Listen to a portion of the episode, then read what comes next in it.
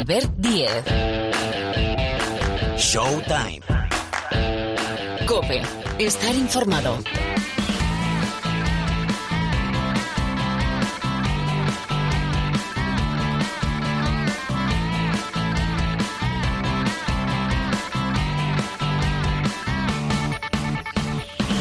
Hola, ¿qué tal? ¿Cómo estáis? Bienvenidos una semana más al programa de baloncesto de la cadena Cope, a este rincón de la canasta que se llama Showtime y que va a abrir, lo va a hacer enseguida, el libro de campeones de esta temporada porque ya está escrito el nombre del Spar Uni Girona como equipo campeón de la Copa de la Reina. Enseguida, protagonista e importante, bueno, todas y todos lo son. Pero enseguida aquí en Showtime, Laia Palau para hablar de ese título de la Copa de la Reina, de lo que tiene por delante, que es un duelo español también, previo a la final a 4 de la Euroliga entre el clásico, Spar Uni Girona, Perfumerías Avenida de Salamanca en Salamanca. Y también para hablar del sorteo del Eurobasket y de los Juegos Olímpicos de Tokio, siempre que la pandemia lo permita. Con lo cual, muchas cosas que preguntar, muchas cosas que responder por parte de Laia Palau. Vamos a actualizar la Liga Endesa porque hemos consumido ya 25 jornadas. Bueno, quedan dos partidos pendientes, pero estamos a punto, a punto, a puntito de dejar atrás la jornada número 25 y empezaremos a mirar a la jornada 26. Antes hay un clásico, sí, sí, sí. Esta semana tenemos clásico aplicado a la Euroliga, Real Madrid, Barcelona. El jueves, sin Pau Gasol, ¿eh? por si hay algún navegante, sin Pau Gasol, que es cierto que ha empezado ese plan de trabajo individual a entrenar en solitario, con lo cual está Pau de puesta a punto, de pretemporada, y hay que insistir en que hay que mantener mucha prudencia y mucha calma con su situación como el Barcelona, excepto Pau, tiene a todos los efectivos disponibles, preguntaremos después cómo está el Real Madrid, que viene, bueno, con muchísimas bajas, acumulando muchas bajas en las últimas semanas. Y además hay que mirar, y eso lo vamos a hacer con Miguel Ángel Paniagua, los posibles cruces, porque todavía quedan seis jornadas para acabar la Euroliga, pero hay que mirar los posibles cruces pensando ya en el playoff de cuartos de final. Y dentro del territorio NBA tenemos Blake Griffin dejando Detroit y fichando por Brooklyn, vaya colección de estrellas que están haciendo los Nets. Venimos del All Star, hay que poner o empezar a hacerlo notas a la primera parte de la temporada. Bueno, y muchísimas más historias. Ya en la parte final, el Supermanager con José Luis Gil. Showtime, 60 minutos aproximadamente de baloncesto. Jorge Martínez en la sala de máquinas. El saludo de Albert Díez al micrófono. Arrancamos hablando de campeones, mejor dicho, de campeonas.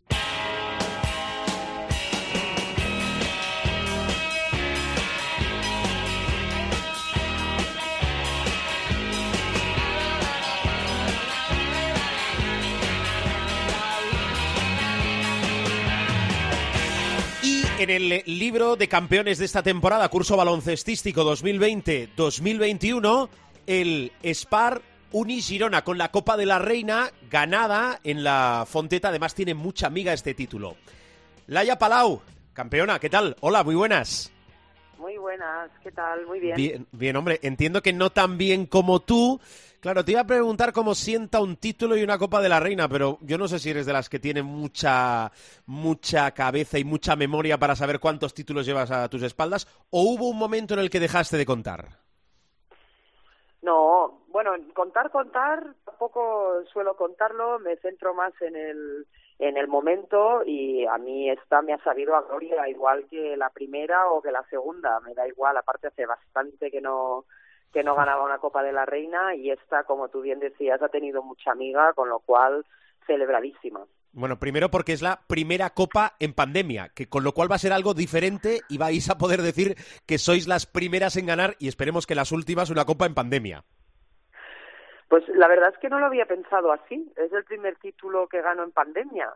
O sea que, bien, bienvenido sea, al menos que no sea, bueno, a ver si puede no ser el último, pero de momento, pues eso, que nos quiten lo bailado, eh, doble doble celebración porque como tú bien dices estamos pasando todos unos momentos difíciles y para el club que es su primera y bueno poder traer esta alegría también a la ciudad de Girona pues creo que también está muy bien Sí, era la quinta final seguida de Copa para el Uni Girona.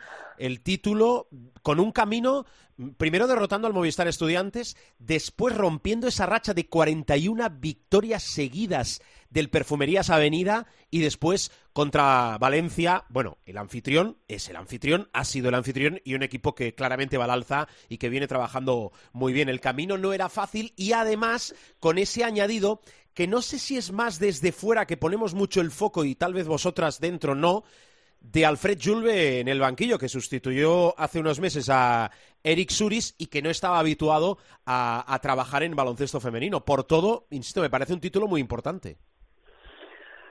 Lo es, es porque hasta haciendo una temporada, pues eso, muchos cambios, bueno, muchos, eh, básicamente que te cambian el entrenador, esto siempre crea unos momentos de inestabilidad, cambios en la plantilla, bueno, está siendo ya de por sí, el año está siendo complicado para todos, más esto, hasta que hemos llegado, llegábamos en un momento la Copa que yo no quiero eh, obviar esos cuartos de final contra estudiantes porque también fue un partido que tuvimos que trabajar, en un partido también en que eh, recibe un balonazo en la cabeza, eh, se marea, una caída mal de Eldebrin que dices, bueno, a ver, ¿con qué efectivos contamos para esta semifinal? Una Chelsea Gray que no había entrenado las últimas dos semanas, pues estaba recuperando de un esguince, con lo cual tú te plantas a unas semifinales, eh, pues bueno, con dudas de decir, bueno, eh, tenemos el equipo preparado para enfrentarnos a este gran equipo que es Salamanca, que ya no solo lo dicen las victorias que viene cosechando, sino de la manera en que lo está haciendo. Creo que es un equipo que está muy en forma y ese partido es el que te da el plus de, de confianza ya luego para en la final, ¿no? Y sobre todo por la, fortaleza mental, yo creo que, que demostramos en remontada, en llevar el partido a la prórroga, en, en saber jugar estos momentos y luego llevamos el domingo nosotras con, con tranquilidad, yo creo, con bueno, habiendo pasado una situación muy muy difícil y con la confianza de, de pensar que si mantenemos ese nivel de, de solidez, pues que bueno, Valencia al final también es anfitrión, eh, ellas también están en este momento de crecimiento, pero que, que la batalla, bueno, pues que también nos la podemos llevar, o sea que ha sido del mundo del deporte sí, muchas subidas y bajadas, pero cuando al final llegas a la meta y y es triunfante, pues bueno, eh, sabe mejor. Sin duda. Además, es un título que eh, abre la puerta a Europa. Cuando visteis el cuadro, cuando tú viste el cuadro de esta Copa de la Reina y ves que en semifinales, eh, si os clasificabais y ellas también, digo, Perfumerías Avenida, tocaba clásico, ¿eres de las que pensó, uff, otra vez, no podemos esperar a la final en vez de encontrarnos en semis? Sí, pero más que nada también porque la semana que viene nos vamos a jugar los cuartos de la Euroliga contra Salamanca. Claro, ahora iba con eso. Vienen, y luego vienen a jugarse la fase regular, o sea que más que nada era para no tener una saturación de Salamanca, pero también es verdad que al final Salamanca es Salamanca y es el, el rival y es el campeón, del el gran dominador de los últimos años pero no hay que olvidarse que, bueno, este año hemos perdido dos veces contra Valencia, con lo cual no solo tenemos a Salamanca por delante, sino que ya tenemos, eh, hay otros equipos que obviamente están en la puja y, y bueno, mm, era igual encontrarse uno antes, uno después, pero bueno, obviamente eh, intentas, mm, te gustaría no tener que enfrentarte a Estados Unidos en cuartos de final, ¿me entiendes qué quiero decir? O sea que, que siempre prefieren guardártelos para el final, aunque bueno, está el clásico de que si tú quieres ganar la Copa tienes que ganar a todo el mundo, ¿no? Sin duda. Em, al baloncesto español, desde hace unos años, le pedimos, aunque entendemos que por el contexto del baloncesto femenino y de la presencia de equipos eh, en Europa ha ido a menos, eh, que dé ese pasito adelante, no por jugadoras, eh, por equipos, em, en Europa. perfumerías y Sparun y Girona, con la final a cuatro a las puertas. Eh, ¿Se puede dar? Es decir, ¿cómo ves ese duelo? Porque de tantos clásicos, al final no sé si os cansáis, tú lo apuntabas ahora, de jugar unas contra otras. Bueno, no tiene nada que ver un partido de Copa de la Reina con, con unos playoffs eh, para ir a una Final Four. O sea, son partidos con un contexto diferente, más que nada porque el formato ya es diferente, son partidos de ida y de vuelta. Eh, vamos a jugar allí, que no sé si se habrá público o no habrá público, pero bueno, los aros ellas se los conocen más que nosotras, esto está claro. Buena frase. Ah, ah, entonces, eh, bueno, es otro escenario.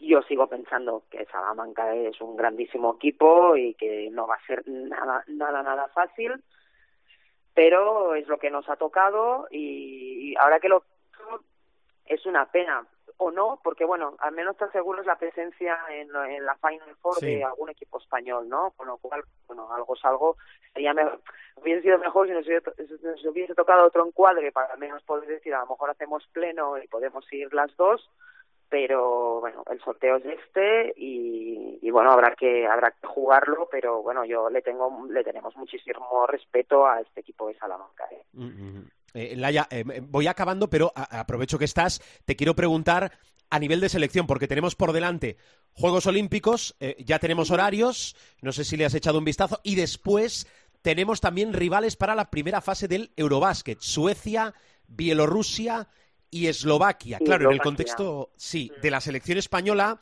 no está Marta Shargay, no está Ana Cruz, Sé que es muy genérica la pregunta, pero em, ¿cómo, ves estas dos competiciones para España eh, en la situación que está ahora eh, eh, el grupo de lo que venís, que sois uno de los equipos más respetados y que, bueno, os habéis ganado sin duda más allá del respeto toda nuestra admiración por lo que venís consiguiendo? El plan de verano va a ser el mismo de, todos los años. intentar que el equipo sea lo más equipo que, que se pueda, a pesar de que obviamente tenemos bajas de jugadoras importantes. Pero bueno, el último europeo no estaba Alba, eh, Sancho en su momento parecía que era insustituible y conseguimos encontrar la manera, con lo cual eh, pues intentaremos que seamos el mismo grupo competitivo de cada año. Tenemos un europeo eh, que es la primera parada, que yo creo que es importantísimo para nosotras porque lo jugamos en casa y esto ya sabes que siempre atrae más las miradas de todo el mundo y una vez eh, pasado el europeo pues bueno tenemos un premio al final de verano que son estos juegos de, de Tokio que yo supongo que mantendremos más o menos la misma estructura del equipo porque estará ya en modo competitivo y bueno, a esperar que no se nos haga muy largo y que nos respeten las lecciones. Mm, dame una... Ya, sé que hacer predicciones. Eh, eh, para, los, para los dos, Eurobásquet y, Juegos, ¿qué va a hacer España? No me, digas, no, me digas competir, que ya me lo imagino. No puedo, no, no, es muy, es muy difícil vaticinar. Yo, el, el, oro del, de Belgrado, yo no hubiese apostado nunca por ese oro de buenas a primeras y luego pasan mm. estas cosas, con lo cual a, a ver, eh, no, nuestro deber obviamente es pelear por medallas, mm, es lo que tenemos que hacer, porque en Europa yo creo que tenemos esta, eh, esta capacidad. Y luego los Juegos Olímpicos eh, ya la cosa se nos complica porque allí ya entra ya no solo está Estados Unidos sino que ya entran otro tipo de selecciones Australia mm. tenemos a un Canadá en el grupo. Bueno eh, otro perfil de equipos, eh, si lo miramos de China, que ya nos ganó la última vez. Bueno, entra, bueno, entran muchos más competidores. Eh, yo creo que el top lo vamos a vivir como un regalo, obviamente con, eh, con nuestro carácter competitivo de siempre. Ahí ya no puedo poner la mano en el fuego, pero está claro que en el europeo sí que te digo que hay que pelear por las medallas. Vale, apuntado queda. Oye, y una última curiosidad. Eh, ¿Os ha enseñado más Alfred Julve a vosotras o vosotros a él, por el contexto de todo lo que comentábamos, ¿eh? Es curiosidad. Al final, mira, yo sé que viene del mundo del masculino, pero es que para mí el baloncesto es baloncesto y está claro que a lo mejor no puedes pintar una jugada para que te salga una liup y un mate espectacular, pero eh, el scouting, el contra-scouting, eh, las triquiñuelas que tú puedas inventarte en el juego, los conceptos, las bases son las mismas. Él habrá aprendido a lo mejor eh, pues bueno, sí, está claro que, nuestro mundo es diferente y partimos de, de, muchas desventajas, pero no digo físicas, sino estructurales, que seguramente esto es algo que él habrá aprendido, se lo habrá vivido en primera persona, luego está claro que a gestión de grupo, bueno, pues es, a lo mejor es un poco diferente, y nosotras hemos aprendido, bueno, yo creo que por sí, tanto en masculino como en femenino, es un entrenador particular que se fija mucho en los detalles, eh, en cosas que a lo mejor para ti no les darías importancia a primeras, pero que seguro que la tienen. Y nos ha dado pues bueno mucha variedad a nivel de pues defensivo con muchas alternativas y con muchos cambios no y estar muy preparadas para lo que lo que pueda ser. Vale eh, oye sin caer en el elogio fácil pero eh, a mí me gusta mucho hablar contigo porque siempre nos descubres cosas y sobre todo descubrimos que tienes un, memorión tremendo. No sé si te lo hemos preguntado alguna vez, si no, perdona, pero yo lo vuelvo a reiterar porque no me acuerdo de la respuesta. Ah, ¿Vas a ser entrenadora, como a mí me parece escuchando tu discurso, cuando te retires, que esperemos sea de aquí muchos años y ya no te hacemos la pregunta? Mm, a ver, está claro que a mí me gusta, me gusta el baloncesto. Eh, de momento, como me gusta tanto jugarlo, pues eh, no estoy pensando en lo otro, aunque sí que es cierto que, que yo ya voy a los entrenos con esta otra mirada, me gusta fijarme en los detalles técnicos de las jugadoras, en cosas, esto, esto me gusta, es muy probable que mi vida de alguna manera acabe vinculada al mundo del baloncesto, ¿no? Pero también me pregunto mucho en qué posición dentro del mundo del baloncesto, porque a veces pienso que ser eh, entrenadora primera, si quiero ser de élite, si quiero ser de formación, si me gustaría ser más eh, un, coach individual, porque el formato de que llevo toda mi vida haciendo, eh, que llevo 25 años de profesional, de ir a entrenar, de viajar, de, bueno, el mismo estilo de vida, a lo mejor es lo que tengo más ganas de cambiar, ¿no? Y si sigo siendo entrenadora, pues me va a tocar hacer lo mismo y encima llevarme más trabajo a casa, con lo cual, eh, bueno, eh, aquí están un poco mis dudas, ¿no? Pero sí que pienso que la que la mirada la tengo, también porque es lo que vengo haciendo toda mi vida y también porque me gusta mucho cuando los jugadores eh, son mejores. Esto me, parece una recompensa total. Qué bueno. Bueno, pues nada, Laya, que, disfrutes mucho, que seguro que lo estás haciendo de esta Copa de la Reina, que todos los títulos son importantes y además ha habido muy buen baloncesto. A mí me gustó sobre todo mucho la final, pero bueno, eso ya eh, cada uno tiene sus predilecciones. Gracias por atendernos como siempre. Que vaya muy bien y que te respeten las lesiones. Gracias, Laya. Muchas gracias, un abrazo.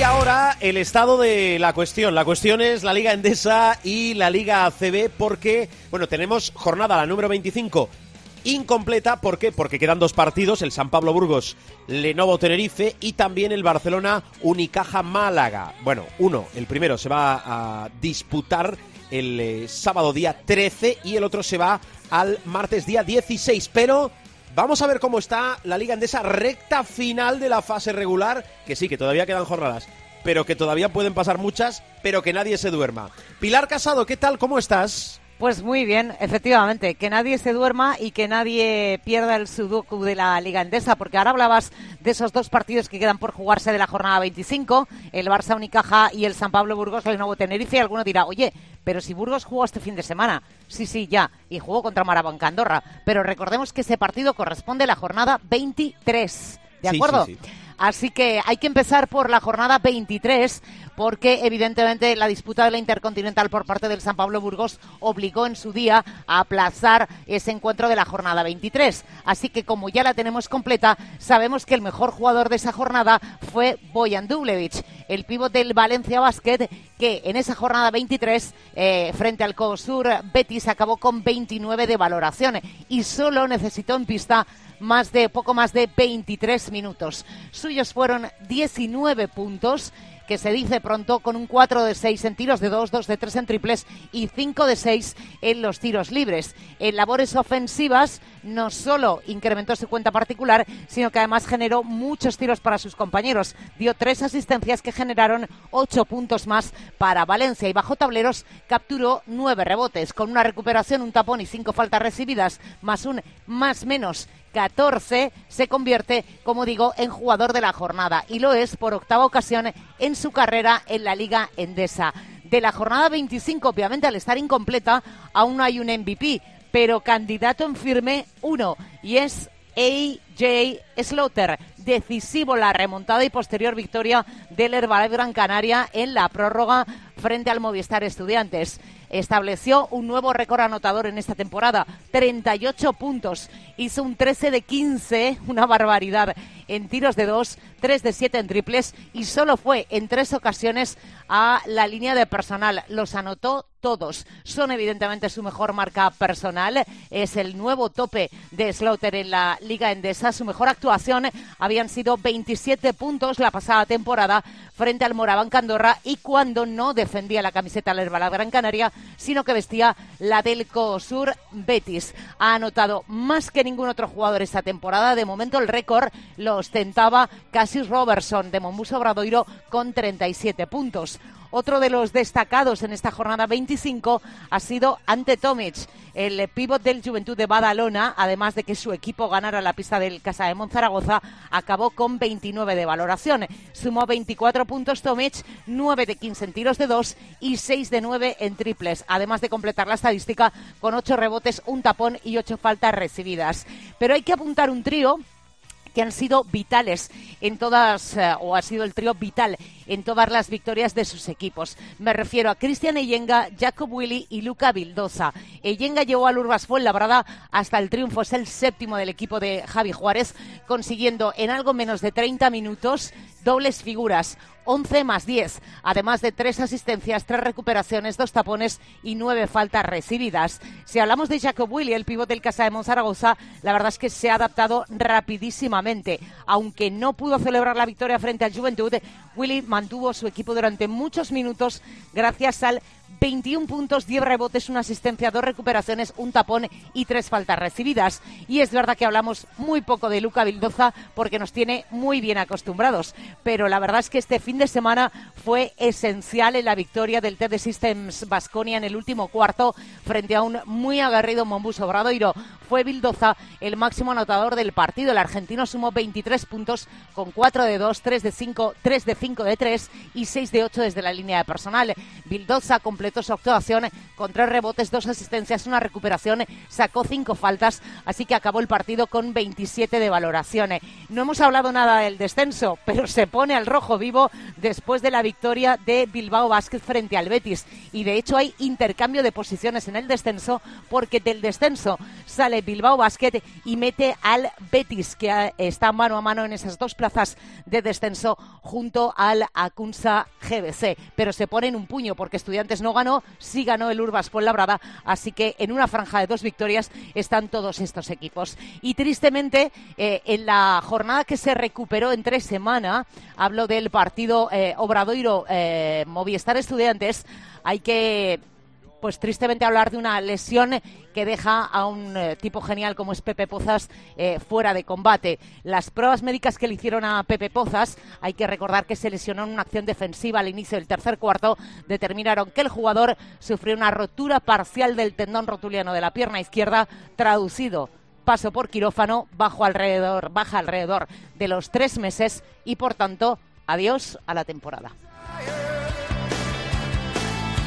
Así está la Liga Endesa. Por delante, jornada 26 que, bueno, no se va a disputar íntegramente el próximo fin de semana. Es cierto que tres partidos se van al sábado, cinco se van al domingo, pero queda pendiente uno, que se va al día 20, el que va a enfrentar al Lenovo Tenerife y al UCAM de Murcia. Insisto, lo que digo, no está mal, salvando la temporada, bueno, yo creo que con nota por todos y todas las derivadas de la pandemia. Pilar, ¿tienes clásico el jueves? Tengo clásico el jueves, es correcto, a las nueve de la noche. En la Euroliga. Em, pregunto por el Real Madrid porque el Barcelona tiene a todos los jugadores, excepto a Pau Gasol, a disposición, pero el Real Madrid viene también de una pandemia de lesiones. ¿Cómo está la enfermería blanca? Bueno, pues hay que ver, estamos a martes, de aquí al jueves quedan todavía 48 horas, eh, mediante también el entrenamiento para empezar de la semana de hoy martes, eh, la única opción que hay es que Rudy Fernández se pueda recuperar para el jueves, porque el otro lesionado, los dos otros lesionados, Sergio Llull y Anthony Randolph, ya sabemos eh, que es imposible. Randolph dijo adiós a toda la temporada, en teoría, eh, si todo va bien, de la rotura del tendón de Aquiles para principios de la que viene, y Sergio Llull el 25 pasó por esa artroscopia de la rodilla, son entre 6 y 8 semanas, así que como mucho el Real Madrid puede recuperar a eh, Rudy. Como mucho, hace falta verlo, ¿eh?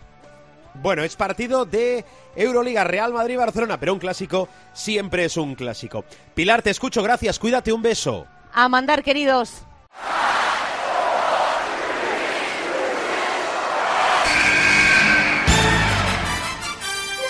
The inbound pass comes into Jordan.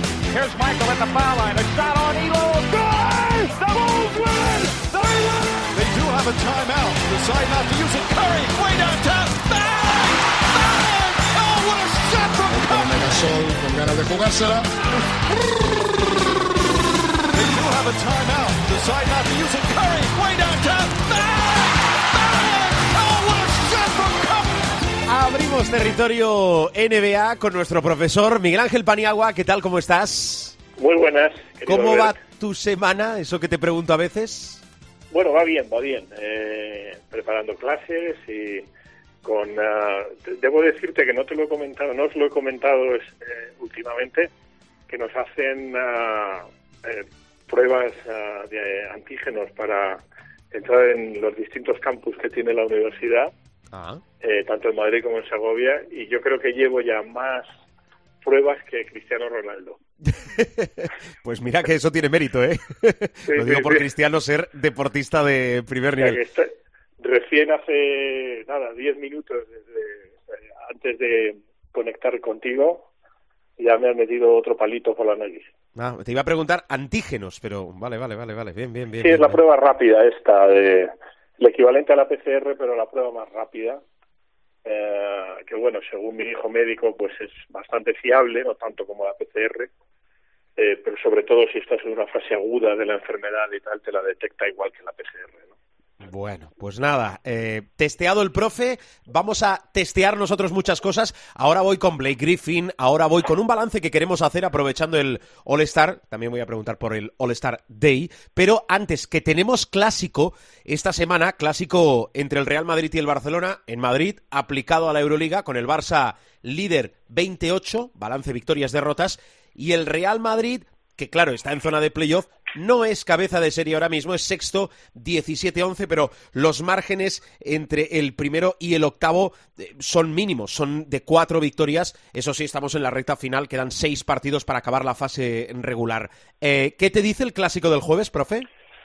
Bueno, el clásico de jueves me dice muchas cosas, pero sobre todo hay una clara, ¿no? Y es que la tendencia es cambiante, es decir, eh, ya lo comentamos en la Copa del Rey, después de años de dominio, además de un dominio claro y diáfano de- por parte del Real Madrid, con alguna esporádica victoria del Fútbol Club Barcelona, entiéndase Copa del Rey de Pesic, um, ahora creo que asistimos a un cambio de tendencia, ¿no? Ahora asistimos a un cambio, por lo menos en España, a un cambio de monarca. Y creo que ahora es la hora del Barcelona, que tiene un equipo más asentado, que tiene un equipo eh, con una amplitud de, banquillo mucho más ah, eh, seria que, y mucho más profunda ¿no? que la que tiene el Real Madrid. Y un Real Madrid pues que está en un periodo transitorio eh, con, con bajas notabilísimas, tanto de los que se han ido como de los que tiene lesionados. ah, y cada vez tiene más, me da la impresión de que cada vez tiene más gente lesionada, ¿no? Más gente con infortunio. Con todo y con eso, eh, el Real Madrid sigue siendo un equipo que vende muy clara su piel, ¿no? Por lo tanto, hay partidos, es decir, yo creo que Real Madrid, a pesar de todo, va a plantear un partido muy serio al Fútbol Club Barcelona, entre otras cosas, porque como dices tú, ahora mismo la frontera que separa el éxito del fracaso, eh, entendido en términos de, de entrar en el playoff o no, está ahí. O sea, el Real Madrid todavía tiene un pequeño margen, si no me falla la memoria, pero está a dos partidos del Salguiris y creo que a tres tanto de, de los dos equipos de los otros dos equipos españoles que andan por ahí, ¿no? De, del Vasconia y del Valencia Basket.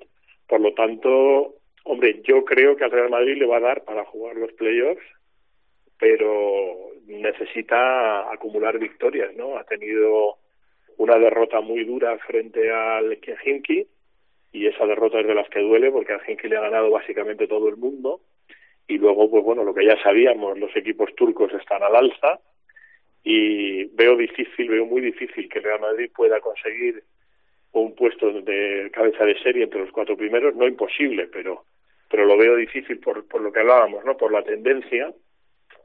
Ah, y yo creo que va a entrar un turco, si no los dos, en esa final, en ese, en esos cuatro primeros.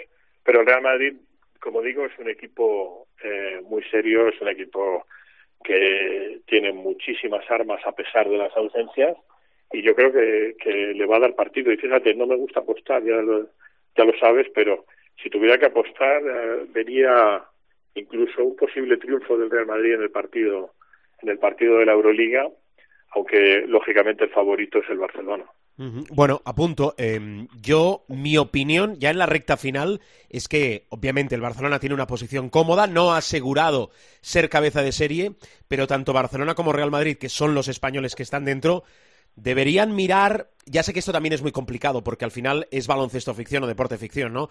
¿Qué equipo les puede tocar? Porque cuidado quien te toque en el cruce después de hacer, en el caso creo, del Barcelona, un papel casi casi impecable. Yo personalmente, aunque van creciendo mucho, no me quiero encontrar, digo, si tengo que elegir, ni a Efes ni a Fenerbahce. Y puedo No, añadir no. alguno más, a pesar de tener el factor pista. Porque el factor sí. pista, excepto que te vayas a, a Rusia, por ejemplo, donde sí hay público, se relativiza mucho.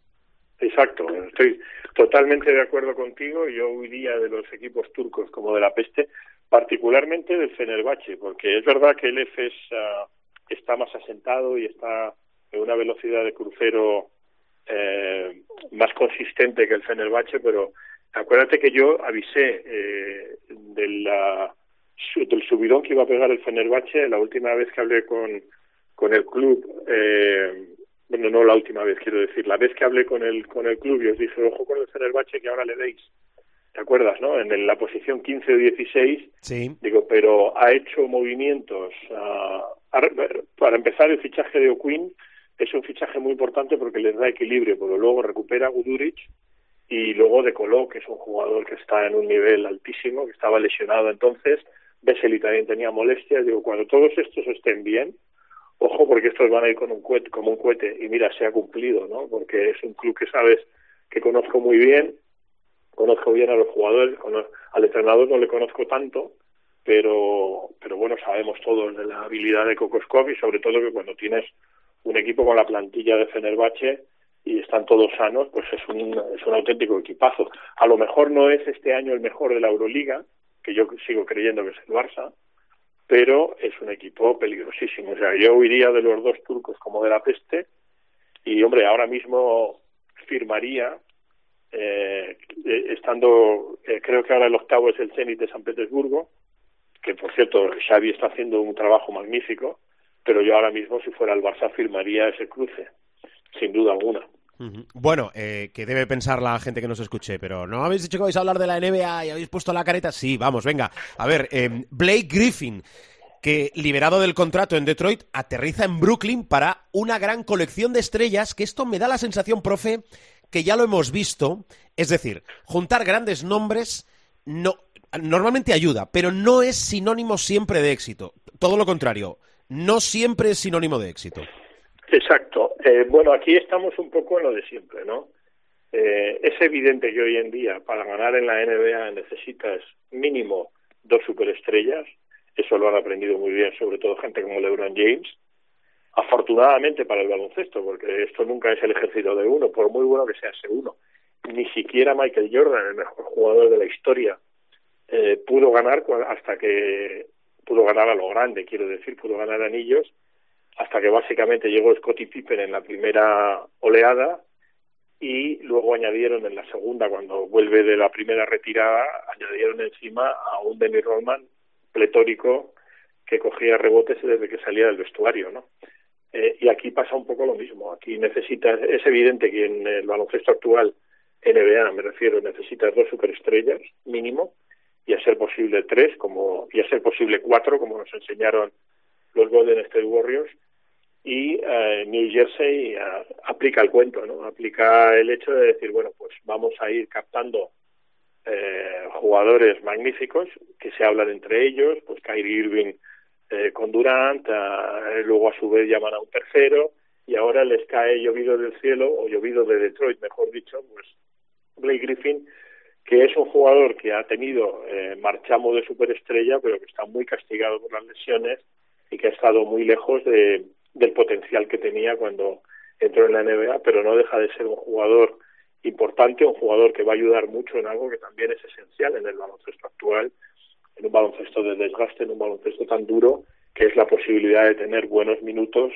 si está sano, ¿eh? porque con Blake Griffin ese si está sano tiene que ser una constante, porque no suele estar sano, pero si está sano aporta minutos de calidad en lo que hoy en día también es una eh, cuestión que, que, que se que se calibra en oro, ¿no? Que es la posibilidad de tener buenas rotaciones, porque con esto del load management, es decir, con la gestión de minutos y tal, ni siquiera, la, o sea, las superestrellas ni siquiera juegan 40 minutos. Entonces, cuanta más, uh, cuanto más talento tengas en esa rotación, mucho mejor, y les viene muy bien a, Brooklyn. ¿Qué ocurre? Como tú has dicho muy bien en el enunciado, pues que muchas veces eh, juntar cuatro mosaicos, si son del mismo color, te queda eh, un cuadro muy bonito, pero como juntes uno amarillo, otro naranja, otro verde y otro azul, pues queda un poco, un poco raro, ¿no? Y tengo esa sensación con New Jersey, es decir, nadie duda del talento de los tres grandes que ya tienen, añadido además a Blake Griffin y a otros, ¿no? Pero eh, tengo muchas dudas de la química que pueda tener ese equipo. A priori es temible sobre el papel, pero a ver cómo funciona esa química, química que por otra parte, pues por ejemplo, los Lakers ya han demostrado que tienen, a pesar de que Anthony Davis no está, están ahí buscando en el mercado pues la posibilidad de fichar a Andrew, Andre Drummond, que les gusta muchísimo, si sale de, de Cleveland, eh, mucho más incluso que de Marcus Cousins. En fin, están buscando pues añadir también esos minutos de calidad, pero veo mucha más química en otros equipos que, que, en, que en Brooklyn. Bueno, es una colección, como decimos, de, de, nombres. Primero hay que recordar lo que apuntaba el profe, que viene muy lastrado por las lesiones en los últimos tiempos, Blake Griffin, que renuncia para poder liberarse de ese contrato a 13 millones de dólares y que, bueno, va a coincidir con de Andrés Jordan, que recuerdo ya estuvo formando el juego interior de los Clippers, uh -huh. Kyrie Irving, James Harden, Kevin Durant. Claro, eh, el piloto, digo, el piloto de la nave, que es Steve Nash, ¿Tienes dudas de cómo puede gestionar o está gestionando? Eh, a nivel de resultados, de momento las cosas van bien, ¿no? Pero digo por lo que queda en la segunda parte de la temporada y por no estar acostumbrado a batallar en estas lides, no sé. No, bueno, es un entrenador novato a todos los efectos, pero ya lo hablamos también en un momento. A los entrenadores novatos, que es un entrenador novato, pero tiene mucho carisma, por cierto. Es decir, es un es un jugador que ha sido dos veces MVP, es un jugador muy respetado y ya era como jugador un entrenador en el campo. Lo que le ha puesto Brooklyn ha sido eh, entrenadores muy expertos, eh, entrenadores ayudantes me refiero, muy expertos para una plantilla de altísimo nivel, ¿no? Por lo tanto, eh, yo creo que tiene el respeto de, de los tres grandes, de Harden, de Irving y de y de Kevin Durant, tiene el respeto de la plantilla por ser quien es, y por ser quien ha sido y luego tiene una buena colección de uh, entrenadores ayudantes que le permite pues uh, delegar eh, pues el ataque en Mike D'Antoni la defensa en otro, en otro segundo etcétera para eh, poder completar un equipo técnico de solvencia no pero respeto tiene es decir el respeto de los jugadores lo tiene por por quien ha sido porque es un hombre que sabe muchísimo baloncesto y quizá el, el punto que siempre tienen los entrenadores novatos, que es el manejo de los egos de los jugadores, y aquí tiene unos cuantos, eh, él lo puede llevar bien porque él ha sido un jugador estelar y por lo tanto eso lo respetan mucho los, los jugadores y le perdonan en un momento determinado que pueda ser más o menos estratégico, que pueda hacer un cambio estratégico que les permita ganar o perder un partido ¿no? en, en esas circunstancias pero cuando tienes jugadores que ganan eh, 40 millones al año, que él tiene dos, eh, que ganan 40 millones al año, pues necesitas mucha más izquierda y él, al haber sido jugador, entrenador en el campo, inteligente dentro y fuera de la cancha, pues es un entrenador muy respetado. En ese aspecto yo no tengo problema. Tengo muchísimas más dudas eh, de la calidad, ¿no? Porque la calidad es evidente de los Brooklyn Nets, pero sí tengo, como digo, más dudas de que esa química funcione porque tiene que ser una armonía perfecta, ¿no? En el momento que haya eh, el más mínimo punto de disrupción, eh, la cosa se, el, el, castillo se te cae. Bueno, vamos a ver, eh, solo el tiempo lo dirá y obviamente la segunda parte de la temporada. Ahora te pregunto por lo que dejamos atrás, marcamos como no sé si punto de inflexión, pero sí como filtro para separar primera y segunda parte del All-Star. ¿Del All-Star, profe, del All-Star Day, quieres decir algo? Bueno, lo que ya dije, que no se debía de haber celebrado, que un 170-160 en el marcador te da una idea de por dónde andamos, ¿no?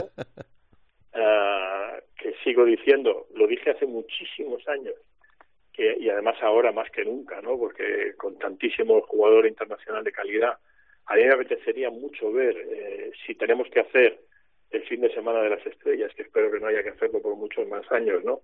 Eh, me gustaría ver un Estados Unidos resto del mundo, porque ahora, fíjate que esto lo decía cuando estaba, esto lo decía en la época de Yao Ming. Eh, y entonces había muy buenos jugadores, pero no había tantos de, de calidad. Ahora mismo, eh, jugadores como Janis, que ha sido MVP del All-Star, o Luka Doncic, son dos jugadores que aspiran legítimamente, uno a renovar y otro a ser MVP de la temporada, no MVP de la NBA. Yo creo que ese partido sería muy atractivo. Luego ya el resto de lo que vimos, debo decir que yo lo vi en diferido, ¿eh? o sea, no, no me sacrifiqué como Rubén Parra eh, la madrugada para ver esta, esta historia. Pero luego lo que vimos en el concurso de mates es mucho, como dicen los franceses, déjà vu, eso es algo que ya hemos visto. El concurso de triples bien, porque siempre es una gozada ver a Steph Curry anotar triples, pero ya no lo digo por, porque yo sea un veterano, ¿no? Que he visto un montón de All-Stars en, en, vivo y otros en, la tele, ¿no? Sino porque yo creo que de verdad eh, el, uh, el espectáculo yo creo que, ya está caduco. O sea, como decía aquel, ¿no? Yo creo que hay que, es necesaria una renovación. Si esa renovación tiene que ser lo que hablábamos la semana pasada, el, uh, el torneo tipo Copa del Rey en mitad de temporada, o si tiene que ser un All-Star reformado como el que vengo pidiendo desde hace más de dos décadas, eh, un resto del mundo, Estados Unidos, para que haya un pique y tal, pues bienvenido sea, pero yo no sé si convendrás conmigo que este formato está ya muy visto y en una era ya en donde estamos viendo que el público joven cada vez tiene menos atracción por la televisión en global y por este producto en particular tengo muchas dudas de que le sea atractivo, pero ni haciéndolo por streaming tampoco, ¿eh? porque eh, el streaming no te garantiza, o sea, el, el, dar algo por streaming no te garantiza que de repente tengas 800.000 espectadores de audiencia, ¿no? Ni mucho menos. Y yo creo sinceramente que la NBA tiene que plantearse seriamente cambiar el repertorio, porque es sí. como es como ver, bueno, pues oye, en el teatro, eh, cuando yo viví en Londres, pues ah, íbamos a ver la escalera porque era casi un mito, ¿no? Que llevaba allí treinta y tantos años representada, pero pero eso pasa en el teatro y pasa con una obra. Esto ya está muy visto y yo sinceramente eh, el partido no lo vi, vamos, el partido en sí eh, no lo vi, lo vi a trozos porque me pareció mm, y dicho sea con todo el respeto, ¿eh? pero me pareció un espectáculo, eh, un espectáculo en el sentido de un espectáculo, es decir, un show eh, pero no en el sentido bueno de la palabra show, sino un show. Mm. Y como te he dicho antes, un 170, 160 es suficientemente explicativo de lo que es esto, ¿no? Y luego lo demás, pues me, me, me parece un déjà vu, es decir, no hay, es verdad que uno casi ves al aro y tal, pero es que eso ya lo, ya lo hemos visto, ¿sabes? Cuando, cuando has visto en directo a Michael Jordan saltar desde la línea de tiros libres y hacer un mate monumental como lo vi yo en Houston, pues eh, pocas cosas te van a sorprender, ¿no? Pero de verdad que la NBA tiene que plantearse seriamente cambiar este formato mm. y ojalá, pues si tiene que ser la Copa del Rey, entre comillas, en medio de temporada, pues bienvenido sea, pero meter otros alicientes porque si no se les va a caer el tenderete. Sí, eh, es curioso porque si la NBA se caracteriza por algo es por show, por eh, incluso eh, en el relato eh, guionar capítulos diferentes a lo largo de una temporada y es cierto que ya hace, incluso me sumo al mensaje de Miguel Ángel, décadas que está, no sé si obsoleto, pero dejando de sorprender este ayer o esta semana o esta edición All Star Day y habitualmente All Star Weekend.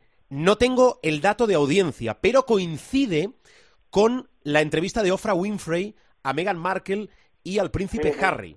Con lo cual entiendo que no va a tener ni mucho menos la mejor audiencia de los últimos años. No, Em, porque además, en sí. concreto, esa, esa entrevista eh, ha, batido récords en la, lo dio la originalmente la CBS Sí. eh, y batió batió récords de todo lo que es Oprah y Oprah ha tenido y tiene en su show y cuando entre por cierto es una gran entrevistadora yo invito a sobre todo a los estudiantes de, comunica- de comunicación periodismo que, que analicen la entrevista desde el punto de vista de la entrevistadora porque es un modelo de entrevistadora fantástico y mira que en España los tenemos muy buenos también ¿eh? pero hay, que verlo casi como un ejercicio y anoche que se que se proyectó en el Reino Unido eh, a través de la ITV, de la ITV, eh, fue un escándalo de audiencia, vamos, o sea, fue tremendo, claro, porque a ellos les afecta en, en primera persona, ¿no? Eh, como país y como, como su monarquía. Y el All-Star, ya verás, eh, Nielsen creo que todavía no ha dado los, los datos, pero estoy seguro que ha tenido un bajón como, como todo, como todo lo que está sucediendo en, en tiempo de pandemia. Quizá cuando haya más público en vivo, curiosamente también suba mucho eh, el, los índices de audiencia televisivos dentro de que eh, ya hemos hablado en alguna ocasión que esos índices de audiencia televisivos para la NBA están claramente a la baja y hay tramos de edad eh, entre los 16 y los 30 años donde la preocupación de la NBA, esto ya lo hemos dicho muchas veces, eh, lo volvemos a repetir, en ese tramo de edad en concreto la preocupación de la NBA es extrema porque es que mm, pierden audiencia eh, en plan sangría, o sea, no hay prácticamente interés eh, por la NBA en ese tramo de edad que está otras cosas y desde luego y mucho menos eh, por vía de televisión. Por lo tanto, efectivamente, la NBA tiene que hacer un planteamiento incluso a nivel de audiencia para que las televisoras tenedoras de, de sus derechos pues también tengan algún horizonte de rentabilidad, porque si no va a ser complicado cuando el tramo de edad más alto madure, ¿vale? O, ya desaparezca físicamente, por, porque todos tenemos que desaparecer desgraciadamente, pues esa juventud no se va, si ya no está enganchada a la NBA, difícilmente se va a enganchar a la NBA como producto televisivo y por lo tanto tienen que hacer un examen de conciencia importante y desde luego el All Star en su formato y en su modelo, con este 170, 160 y con estas cosas que estamos diciendo, no les va a ayudar a, captar el público joven, que va a ser el público que consuma en el futuro. Mm, coincido. Eh, profe, unas pinceladas rápidas de, de lo que dejamos atrás y de lo que puede ser la segunda parte de la temporada a nivel de equipos, porque vemos que Utah sigue incombustible. Vamos a ver si le aguanta. Esto nos lo venimos repitiendo y preguntando mucho, pero de momento los Jazz aguantan. Los sospechosos habituales en las dos conferencias están en la zona noble. Nueva York, mm, grata sorpresa, ¿verdad? Está ahora mismo en, en zona de playoff, pero eh, equipos que han cotizado al alza y a la baja en esta primera parte de la temporada para Miguel Ángel Paniagua. Bueno, eh, claramente, ya lo hemos comentado también en alguna ocasión, la gran, uh, la gran remontada, ¿no? el gran subidón ha sido el New York Knicks, que vuelve a tener un equipo eh, serio y un equipo donde el aficionado, eh, los poquitos que ya quedaban en el Madison Square Garden, que iban avergonzados los pobres, eh, cuando yo vivía allí, el decir que ibas a ver a los Knicks, pues era casi un acto de orgullo. Estaba Patrick Ewing, uh, um, Pat Riley de entrenador en algún momento. Eh, anteriormente, en la otra etapa en la que estuve, pues eran un equipo bastante bueno también, con Bernard King. Últimamente era casi una vergüenza al Madison Square Garden a los Knicks, ¿no? Casi preferías quedarte en casa. Y ahora mismo es un equipo que está por encima del 50% de victorias, bien entrenado, bien dirigido y con uh, buenos jugadores y además con jugadores de, de futuro, ¿no? Por lo tanto, este es el equipo eh, que claramente ha, ha mejorado con, con, una diferencia abismal, ¿no? Y luego también es muy meritorio lo que hace Utah, que juega además un baloncesto extraordinario. Sabes que ha habido una polémica con LeBron James porque dejó fuera tanto a Donovan Mitchell como a Rudy Gobert de su uh -huh. elección eh, para el All-Star. Eh, pero bueno, ha habido ahí un pique, es un pique que continuará. Eh, un equipo que me satisface mucho que esté arriba son los Phoenix Suns, porque vienen de muy abajo también. Eh, luego yo te diría que esos tres son los que más cotizan al, al, al alza, porque Filadelfia es esperado. Filadelfia va líder ahora mismo en la conferencia este, si no me equivoco, ahí más o menos con, con Brooklyn, pero Filadelfia era esperado y, y, yo creo que aspira a cosas muy serias, ¿no? Y luego la gran caída que también era previsible para mí es Houston.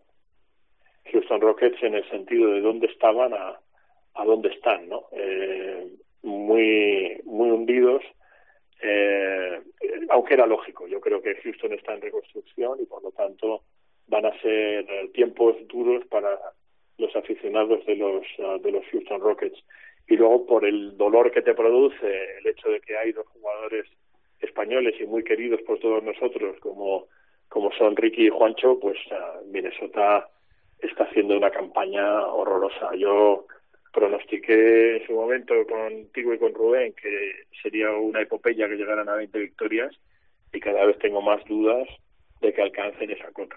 Terrible, terrible. Lo de los Timberwolves es terrible y mira que tienen calidad y calidad joven, pero sí, sí, sí. Eh, después pasan cosas y pasan muchas cosas y también el liderazgo que, que, no sé si con Sanders lo tenían o no lo tenían, pero con el cambio de entrenador, pero están hundidos en, eh, como se dice habitualmente, en la miseria y en, el pozo de la clasificación. Sí, sí. Bueno, profe, eh, te dejo. Eh, no son secretos de Alcoba, ya lo ha dicho él. eh, se va a dar clase el profe, con lo cual nosotros seguimos con más cosas.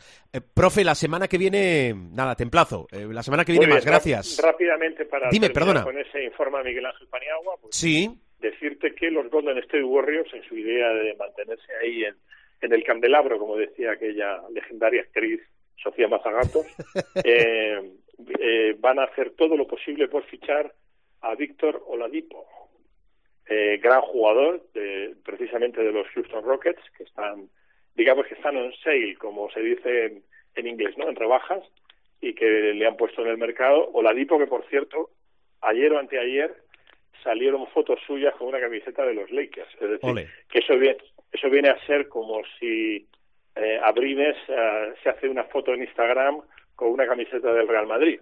Pero bueno, en Estados Unidos todo es posible, ¿no? Pero bueno, que sepas, que sepa la audiencia que los Golden State Warriors van a maniobrar en el buen sentido para eh, intentar fichar a Víctor Oladipo y volver a montar un equipo aspirante, sobre todo una vez que retorne, esperemos que sano y en condiciones uh, el grandísimo jugador que es Clay Thompson. Informa Miguel Ángel Paniagua. Prometo que yo no sé lo que va a explicar el profe. Que, que lo deja para el final y le da más eh, misterio todavía a, a, a, la sección. Profe, la semana que viene te, te escucho. Gracias. Un abrazo grande. Cuídate, Pani. Adiós.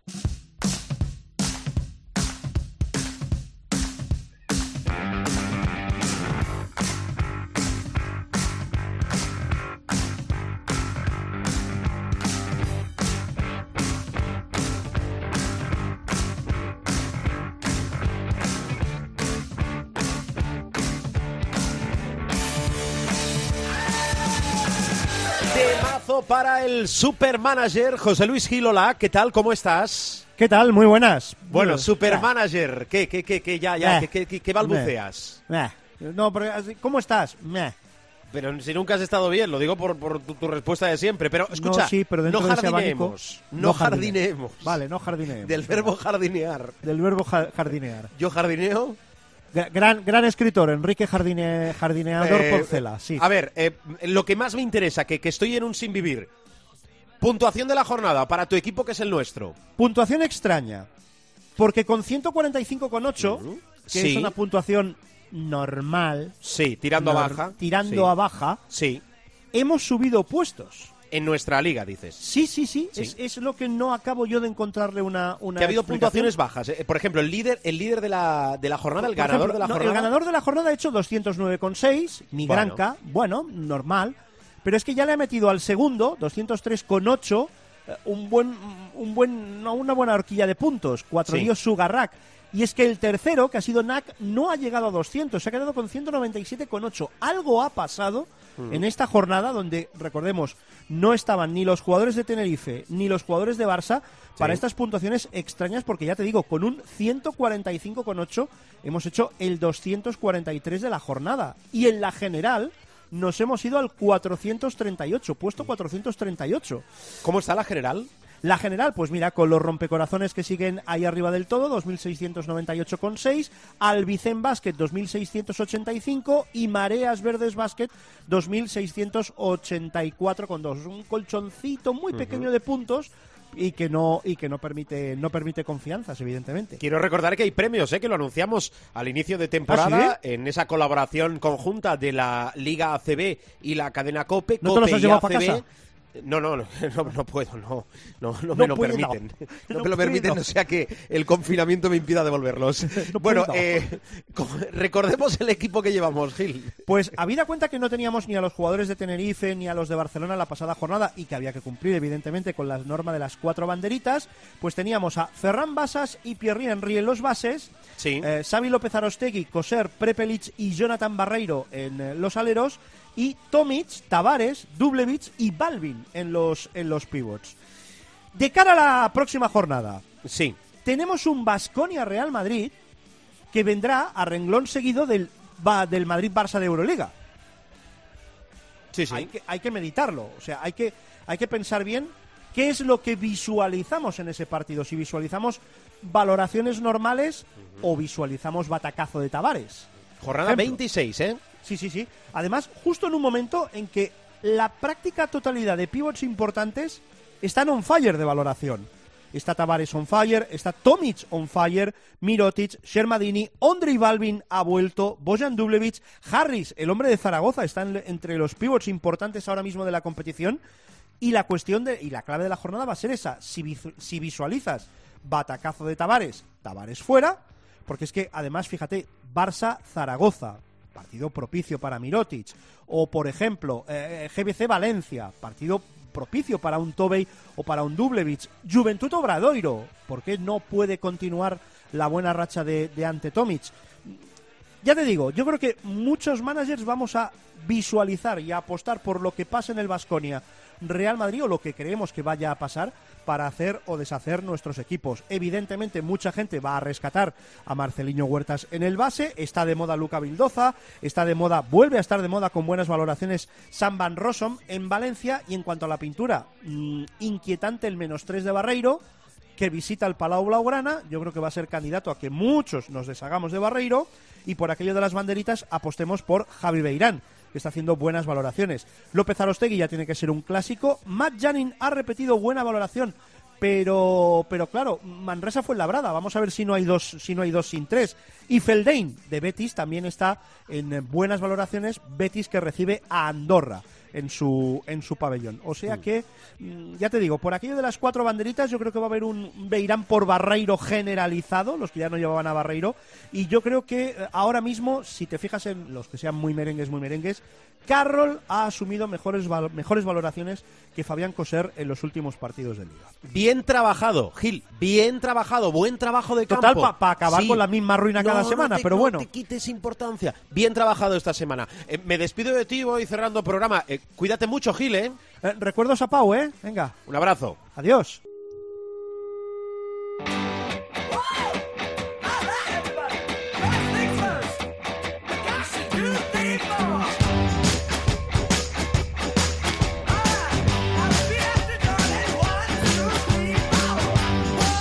Nos vamos, bajamos la persiana del capítulo de esta semana y como siempre información, servicio. Os recuerdo, salimos habitualmente los martes. Además, siempre que hay baloncesto, poned la radio, poned el tiempo de juego.